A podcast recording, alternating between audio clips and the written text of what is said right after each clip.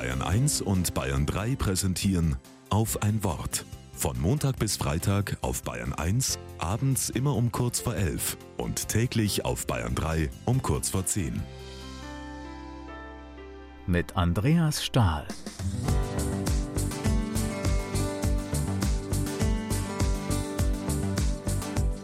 Ich bin so dankbar für Luft und Licht. Das klingt vielleicht ein bisschen behämmert, aber bei näherem Überlegen ist es das gar nicht. Klaro, Luft und Licht sind super selbstverständlich. Ich mache mir in meinem Alltag darüber keine Gedanken.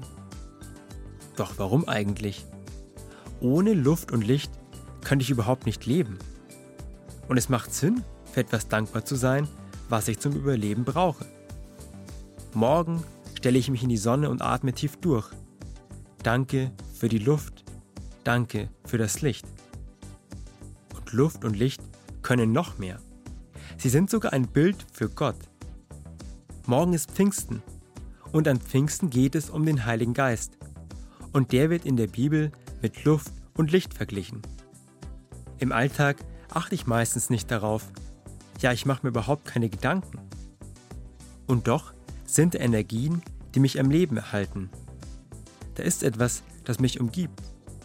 Und so ist das auch mit dem Heiligen Geist. Eine Energie, die mich am Leben erhält und die neu belebt. Luft und Licht können auch richtig kräftig sein und einiges durcheinander wirbeln.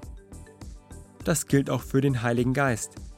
Der wirbelt zum Beispiel immer wieder Vorurteile oder falsche Grenzen durcheinander. Super also, dass der Heilige Geist ein eigenes Fest hat. Morgen stelle ich mich in die Sonne und atme tief durch.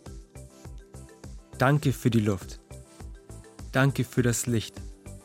Und auch danke für den Geist.